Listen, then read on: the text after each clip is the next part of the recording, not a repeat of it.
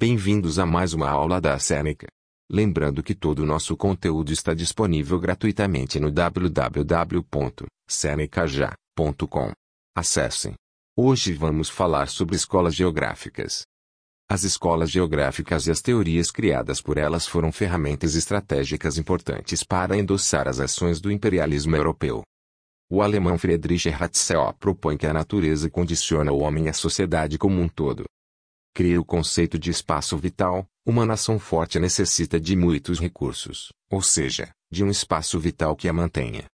Foi amplamente utilizada pela ideologia alemã durante o período do nazismo, como justificativa para o expansionismo criado por Vidal de Lablache, no século XIX.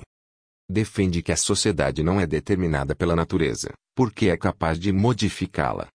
Lablache fundou a geografia regional, na qual propõe o estudo das especificidades de cada área, para que sejam diferenciadas uma das outras, mesmo quando têm muitos aspectos em comum.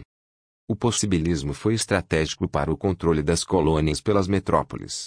O principal pensador é Richard Atzurne, Estados Unidos da América, 1899 a 1992.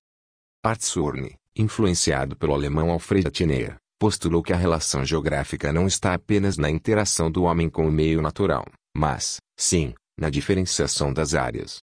É necessário avaliar cada área, junto com a sociedade, para entender seu funcionamento com o todo. Dá fundamento à geografia quantitativa, importante ferramenta na Guerra Fria, baseada em pensamento científico, amparada em matemática e estatística.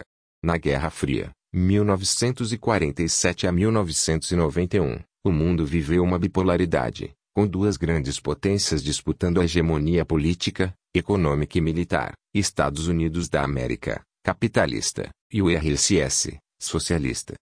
A guerra foi fria entre ambos, mas guerras civis interestatais, como a Guerra das Coreias, 1950 a 1953, e a Guerra do Afeganistão 1979 a 1989, foram estimuladas pela polarização. Período de integração entre a geopolítica e a geografia política, as duas potências deveriam mostrar sua preponderância. A formação da Organização das Nações Unidas, ONU, em 1945, foi resultado do medo do surgimento de outra guerra após a Segunda Guerra Mundial, e do sentimento da necessidade de manter a paz internacional.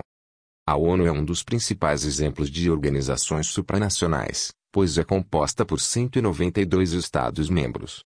Entretanto, existem outros grupos que buscam a integração regional, como é o caso do Mercosul, integração econômica, e da União Europeia, integração econômica e política. Chegamos ao final desse episódio. Lembrando que tem muito mais conteúdo, exemplos e exercícios gratuitos disponíveis no www.senecaja.com.